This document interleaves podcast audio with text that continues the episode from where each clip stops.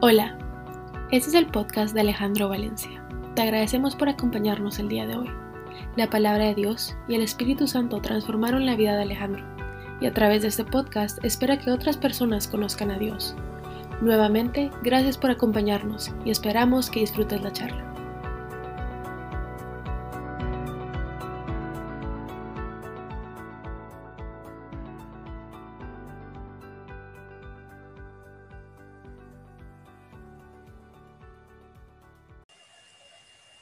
Gracias, Lupita. Unos minutos antes de empezar la primera reunión, porque los, los, miércoles tenemos dos reuniones, una que empieza a las 6 de la tarde, en donde estamos haciendo un estudio bíblico, y esta reunión de las 7. Pues mi tocayo Alejandro Mazariegos me hizo una pregunta muy interesante. Y la pregunta me, es algo que me ha venido dando vueltas en la cabeza y creo que, que lo que de alguna manera Dios me hizo ver eh, en este mensaje la contesta y es mi opinión personal. Eh, mm, cada vez que tomamos una decisión, la hacemos y le decimos a Dios que, que nos acompañe en esa decisión o consultamos la decisión antes de, de hacerla a Dios y esperamos su respuesta. En mi caso particular, pues eh, siempre he sido voluntarioso y he querido hacer las cosas y cuando arranco y tomo la decisión, estaba acostumbrado a pedirle a Dios que me acompañe. Y, generalmente en ese tipo de decisiones eh, me he dado cuenta con el tiempo y con el pasar de los años que eh, no son las mejores. Eh, en estos últimos cuatro, bueno, ya llevamos como seis meses con este tema de, de la leucemia de Mariana. me he dado cuenta que es mucho mejor consultar, esperar la respuesta de Dios y obedecer. Y no muchas veces esa respuesta es la que uno está esperando. Es una respuesta que le dice a uno, váyase para el sur cuando todo está planificado salir para el norte. Pero aún así, y habiendo hecho caso a muchas de estas instrucciones, em, sigo haciendo mi voluntad y después pidiéndole a Dios que me acompañe. Y en mi estudio o en mi lectura diaria de la Biblia, hoy me tocaba leer Romanos 11, 12 y 13. Y empecé a leer Romanos 11 y ahí me quedé pegado. Y, yo decía, pero es que esto es efectivamente lo que, lo que pasa y es lo que he venido sintiendo, porque hay varias instrucciones que tal vez he escuchado, pero yo queriendo hacer mi voluntad, sigo por mi camino. Y eh, el amor y la misericordia de Dios la podemos ver en todas partes, siempre y cuando deseamos, deseemos verla o creamos, queramos verla. Eh, yo creo que a veces no la vemos porque nos concentramos en cosas de este mundo y otras veces porque sencillamente ni siquiera sabemos o, o le damos la importancia a Dios. Y Dios es un Dios justo que cumple todo, absolutamente todo lo que dice. Él es todo amor él es amor y Él es justicia. Y Él aplica el amor y aplica la justicia a la vez. Y uno puede preguntar, pero ¿cómo, cómo hace esto? Vamos a leer esos siete versículos, lo vamos a leer ahora y después lo vamos a ir separando eh, para, para, intentar eh, eh, entender lo que de alguna manera siento en mi corazón. Ahora bien, es verdad que algunas de las ramas han sido desgajadas y aquí Pablo, Pablo está enviando esta carta al pueblo, a los romanos. Él está, creo que en Corinto en ese momento. Él está mandando la carta a los romanos y les está diciendo que esto que pasó es lo que le pasó a los israelitas porque los israelitas eh, no creyeron y no quisieron hacer caso a la palabra de Dios. Y estas son las situaciones que pasan al no haber querido hacerlo y que es lo que los puede pasar a cualquiera. Y está dirigida la carta a los gentiles, a todos nosotros. Si nosotros no venimos en, nuestra, en nuestro árbol, árbol genealógico de Abraham, pues no somos judíos, somos gentiles. Y le está dirigiendo esta carta a los gentiles. Ahora bien, es verdad que algunas de las ramas han sido desgajadas y que tú, siendo de olivo silvestre, has sido injertado entre las otras ramas. Ahora participas de la savia nutritiva de la raíz del olivo. Sin embargo, no te vayas a creer mejor que las ramas originales.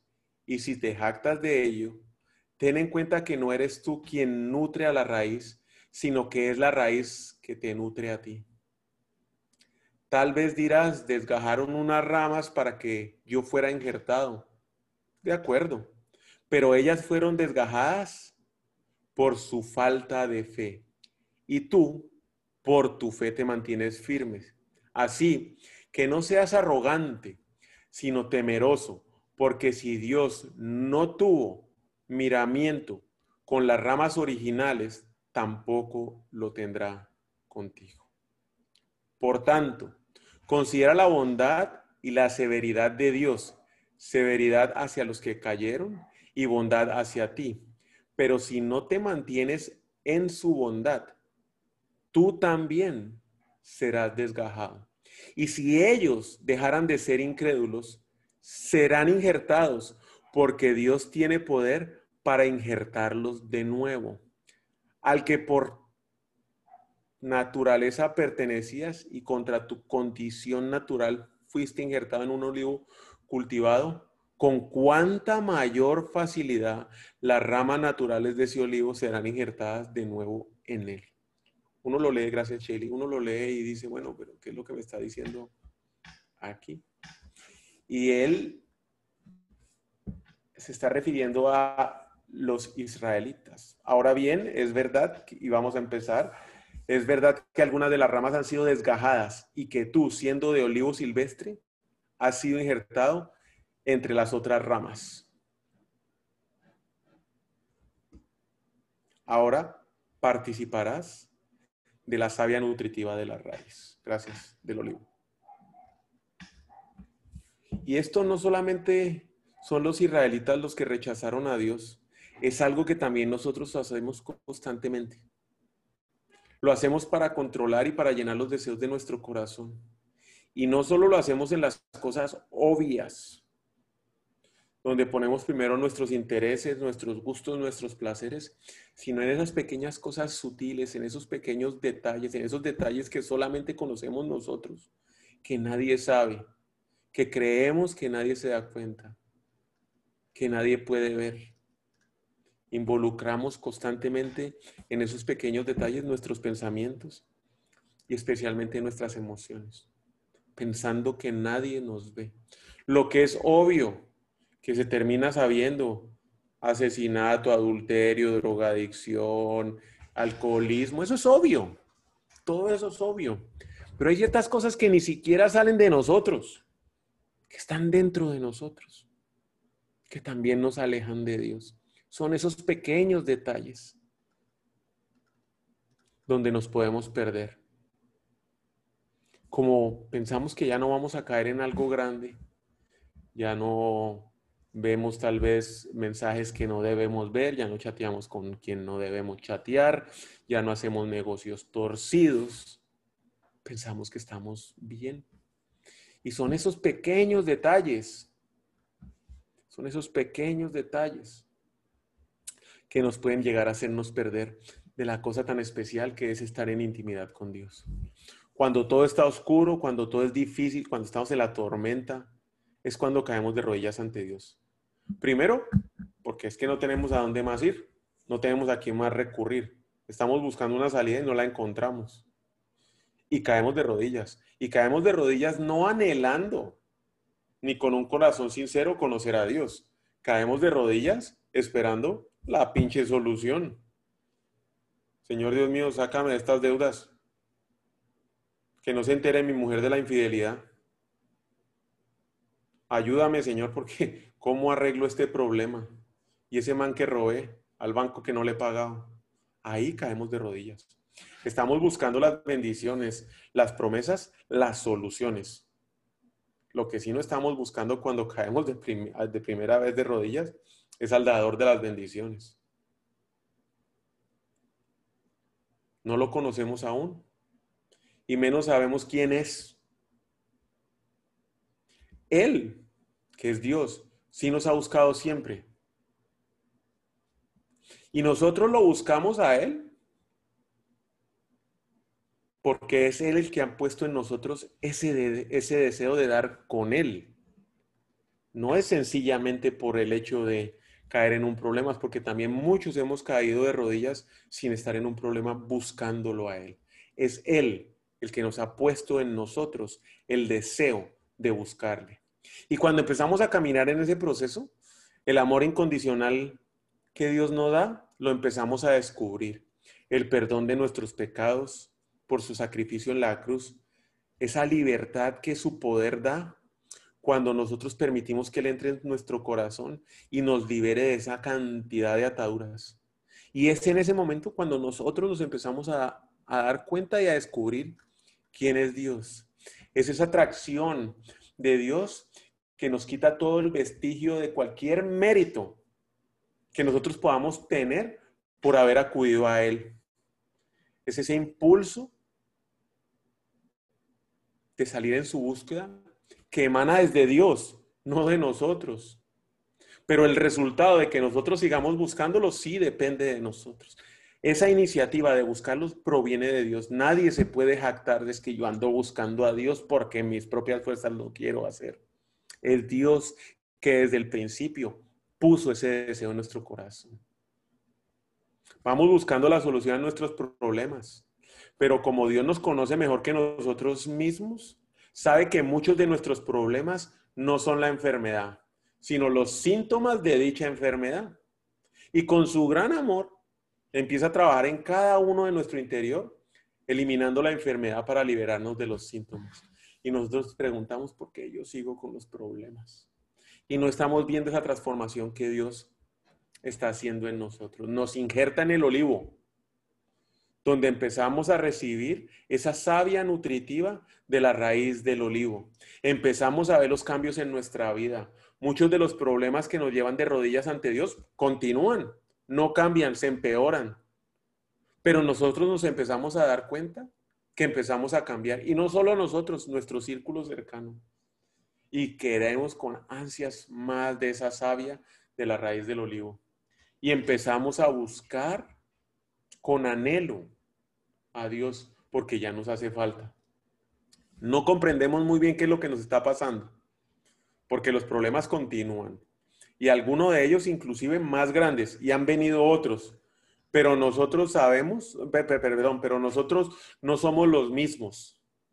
Ya notamos un cambio en nosotros. Ya no es que no nos importen los problemas, pero es que ese cambio que nosotros empezamos a sentir en nosotros es mucho más grande que los mismos problemas que nos llevaron de rodillas ante Dios. Y es despacio que nos empezamos a dar cuenta que muchas de esas situaciones difíciles que enfrentamos, que llamamos problemas, las hemos vivido o las estamos viviendo por nuestras propias decisiones, por nuestras acciones, por nuestras pasiones. Somos la enfermedad que genera esos síntomas. ¿Y cómo nos cuesta a nosotros reconocer eso? Dios hace milagros grandes y pequeños. Y esos milagros grandes y pequeños llevan a fortalecer nuestra fe. Porque cuando llegamos de rodillas ante Dios, no vengamos con cuentos que entregamos todo. No entregamos todo. Traemos un costal de problemas y eso es lo que le llevamos. Pero yo no quiero entregar lo que yo disfruto, así sea pecado o aquello que yo sigo controlando. No, eso no lo suelto.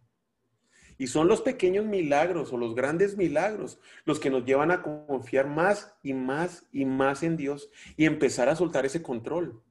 Y esa parte de ese proceso durará el tiempo que yo quiera seguir controlando algo, por pequeño que sea, que yo quiera seguir atado por grande placer que reciba. Porque Dios nos pide que entreguemos todo, absolutamente todo. Y todo es todo. Es un proceso que puede durar meses, puede durar años, hasta que comprendamos que no existe nada que nosotros podamos controlar. Muchas veces ni nuestra boca ni nuestras intenciones controlamos. Y estoy seguro que más de una vez alguien de ustedes se habrá preguntado, como yo lo he hecho, ¿por qué carajos hice esto? Y no tengo ni la más mínima idea. Pero estoy enfrentándome a unas consecuencias y tengo el corazón arrugado y me siento re mal porque no tengo ni idea por qué terminé ofendiendo a mi mujer. Lo que sí tengo es el 100% de la capacidad de rendirlo todo. Eso está en mi capacidad. Entregarlo todo, dejarlo todo en manos de Dios y permitir que Él tome el control. No solo de nuestros problemas, sino también de mi corazón. Es un camino que vamos a recorrer el resto de nuestra vida hasta que nos encontremos con Él.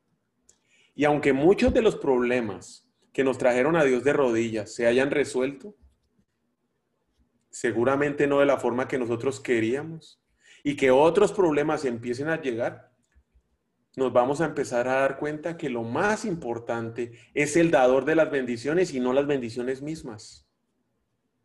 Estamos a la casa de los milagros buscándolos. Todos los días nos levantamos ansiosos buscando qué va a pasar hoy. Y estamos muy activos queriendo recibir esa palabra de Dios, esa savia que viene de la raíz del olivo. Total, nos sembraron en el olivo del cultivo de Dios. Ya no somos parte de ese olivo silvestre que está en el mundo y en la guerra. Es el proceso, en el proceso llegamos a entender que Dios tiene un propósito y que somos nosotros quienes nos debemos ajustar a ese propósito. Somos nosotros los que nos tenemos que desplazar al propósito de Dios y empezar a servir y compartir nuestras bendiciones con los demás. No solamente las bendiciones que recibimos físicas y económicas, sino también todos los milagros que Dios ha hecho en nuestras vidas. Ya a esta altura, Dios nos ha limpiado de grandes ataduras y de esclavitud que por años hemos traído y que nos han mantenido atados. Y es que acaso no saben ustedes que cuando se entregan a alguien para obedecerlo, son esclavos de aquel a quien obedece. Claro que lo son. Ya sea del pecado que lleva a la muerte o de la obediencia que lleva a la justicia. Y si paramos dos o tres minutos acá, unos 30 segundos, podemos reflexionar que hasta hoy aquí me tiene a mí esclavo. ¿De qué estoy amarrado? ¿De qué soy preso?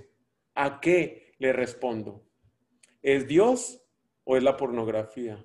¿Es Dios o es el alcohol? ¿Es Dios o son las deudas? ¿Qué me tiene atado? Y entonces es cuando los detalles se vuelven mucho más importantes. Ya conocemos a Dios, ya hemos visto sus milagros, los vemos diariamente, nos ha limpiado de las ataduras y vicios que nos tuvieron esclavos por años. Y lo más importante es que nos liberó de la muerte, del pecado, con su sacrificio en la cruz. Y aquí viene la segunda parte. Sin embargo, no te vayas a creer mejor que las ramas originales. Y si te jactas de ello, Ten en cuenta que no eres tú quien nutre la raíz, sino que es la raíz la que nutre, la que te nutre a ti. Tal vez dirás, desgajaron unas ramas para que yo fuera injertado. De acuerdo, pero ellas fueron desgajadas por su falta de fe. Y tú, por tu fe, te mantienes firme. Así que no seas arrogante, sino temeroso, porque si Dios no tuvo miramiento con las ramas originales, tampoco los tendrá contigo. Y qué fácil es sentirse mejor que los demás. Qué fácil es mirar a los demás por encima del hombro. Qué fácil es dar bibliazos. Qué fácil es juzgar, opinar, hablar. Y qué fácil es atribuirse la gloria del trabajo de Dios en nosotros, de los cambios que son evidentes para los demás en nuestras vidas. Qué fácil es ser arrogante. Y esto es como el mal aliento. El último que se da cuenta es aquel que lo sufre. Piensa que todo está bien. Y aunque se lo digan con amor, no lo cree. No lo cree. ¿Conozco un poco de Dios? Ay, ya soy mejor que los demás. Puede ser que esto no sea visible, Y es que aquí es donde están los detalles. Ya nos limpió de la drogadicción, ya nos limpió del alcohol, ya nos limpió de los vicios, del adulterio, de la pornografía. Y venimos a ser arrogantes, porque ahora como conocemos un poco, esos problemas que antes teníamos, que eran visibles, ya no están. Pero hoy son nuestros pensamientos y nuestro corazón. Y es allá adentro donde somos arrogantes. Ahí lo llevamos. Él les dijo, aquí está hablando Jesús, ustedes se hacen los buenos ante la gente, pero Dios conoce sus corazones. dense cuenta de aquello que la gente tiene en gran estima y es detestable delante de Dios. Y nuevamente caemos en lo que nos llevó de rodillas ante Dios. Solo vemos las bendiciones, nos aferramos a ellas y no al dador de estas. Nos desenfocamos y claro, con esa arrogancia que no nos permite ver delante de nuestras narices. Por tanto, volvemos a Romanos, considerad la bondad y la severidad de Dios, severidad hacia los que cayeron y bondad hacia ti. Pero si no te mantienes en su bondad, tú también serás desgajado. ¿Cuántas personas o cuántas personas han sido juzgadas por nosotros al no seguir o al no caminar como nosotros lo hacemos. Y es que acaso ¿quién dice que nosotros sabemos y conocemos todo. Y es que leer y enseñar la Biblia no es el fin último. Leer y enseñar la Biblia es un medio por el cual llego yo a conocer a Dios y a poderme deleitar en su presencia. Y yo me he perdido en leer y enseñar la Biblia. Y he perdido ese gusto de deleitarme en su presencia, que es dulce y grato sentirlo en nuestro corazón. Pero bien, que nos perdemos en las tareas y nos desenfocamos del fin último. Y es que tenemos que tener claro que el fin último es disfrutar, disfrutar de la gloria y de la presencia de Dios en este mundo. Es cierto que nadie puede tener carácter sin tener buenas opiniones, pero sí es posible tener buenas opiniones sin tener buen carácter. Se pueden tener excelentes opiniones sobre Dios sin que ello signifique que usted lo ama. Satanás es prueba de eso. Y es que aquí el detalle más importante es amar a Dios, es obedecerlo en todo. Por eso la pregunta inicial es, ¿qué tengo que hacer yo? ¿Tomo mis decisiones y le pido a Dios que me acompañe o espero, consulto y lo que me diga hago? Amar a Dios es obedecerlo en todo. Samuel respondió, ¿qué le agrada más al Señor? ¿Que se le ofrezcan holocaustos y sacrificios o que se obedezca lo que dice? ¿Cuántos de nosotros estamos rezando haciendo sacrificios y ayunos y un montón de cosas. Cuando lo que él dice es el obedecedor vale más que el sacrificio y prestar atención más que la gracia de los carneros. Si realmente escuchas al Señor tu Dios y cumples fielmente todos sus mandamientos que hoy te ordeno, el Señor tu Dios te pondrá por encima de todas las naciones de tu tierra. Les contestó Jesús, el que me ama, obedecerá mi palabra. Y mi Padre lo amará. Y haremos nuestra morada en él. El que no me ama, no me obedece mis palabras. Pero estas palabras que ustedes oyen no son mías, sino del Padre que me envió. Y claro, podemos recibir a Cristo sin entregarle el alma, sin tenerle amor alguno. El alma estará salvada, pero nunca se llegará a sentir esa sed y esa hambre de Dios. Nos podemos llegar a contentar con tan poco. Con tan poco nos podemos llegar a contentar.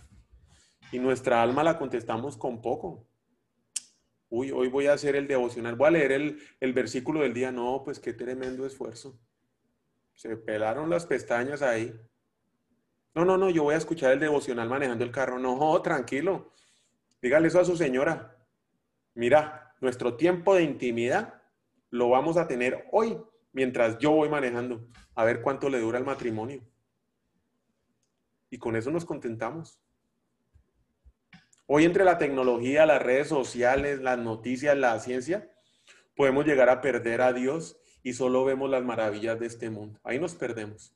Y peor, los que creemos en Dios, corremos un riesgo muy alto de perdernos entre las maravillas de su palabra, olvidando que Dios es una persona y que por tanto debemos cuidar y cultivar esa amistad todos los días, como con cualquier otra persona, donde solamente al cabo de un prolongado tiempo y trato, compañerismo, se logra pleno conocimiento de aquel.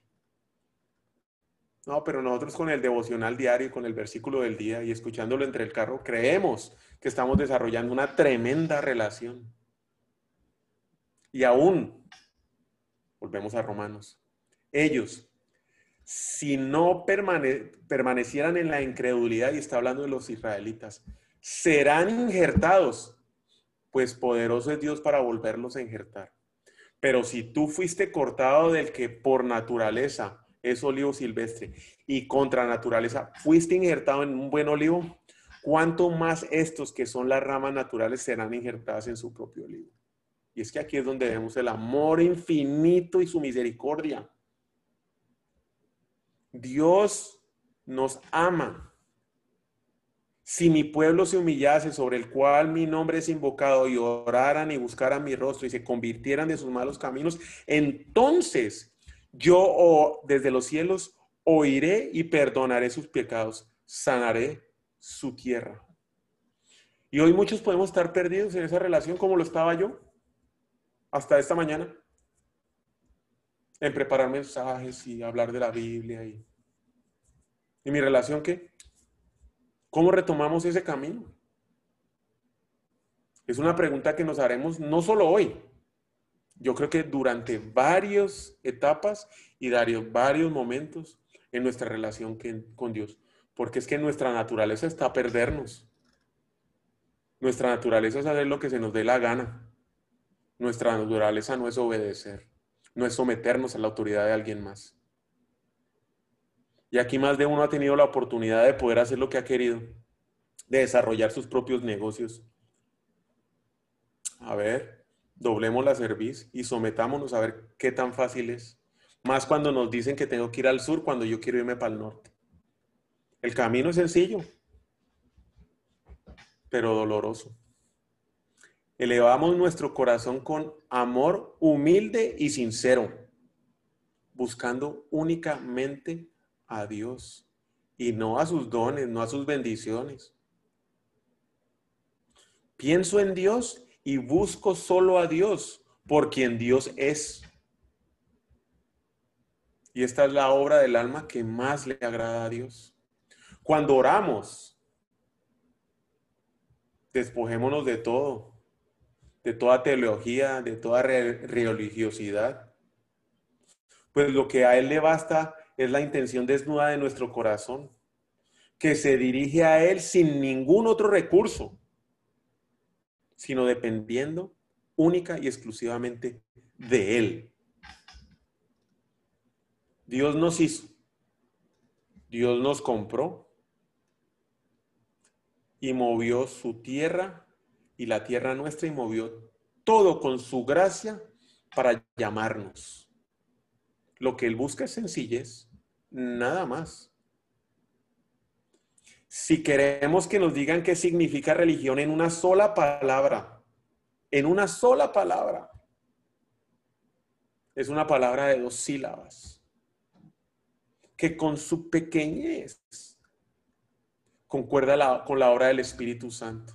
Y esa palabra es amor. Cuando se le digan, uy, ¿qué religión tiene? Pues yo amor. Y mire qué difícil es aplicarlo. El hombre que tiene a Dios como su posesión más preciada, tiene todo lo necesario que puede llegar a necesitar. Podrá carecer de todos los tesoros materiales y si posee muchos de ellos, seguramente ese placer no, no durará mucho. Y si los ve desaparecer, teniendo a Dios como su posesión más preciada, uno tras otro, apenas podrá sentir pérdida. Porque teniendo a Dios, tiene la fuente de toda felicidad. No importa cuántas cosas perdamos. De hecho, no hemos perdido nada. Todo lo que posee, lo posee Dios, pura y legítimamente para siempre. No tengo manera para invitarlos a seguir buscando ardorosamente y con pasión a Dios. Les vamos a compartir una canción, por favor.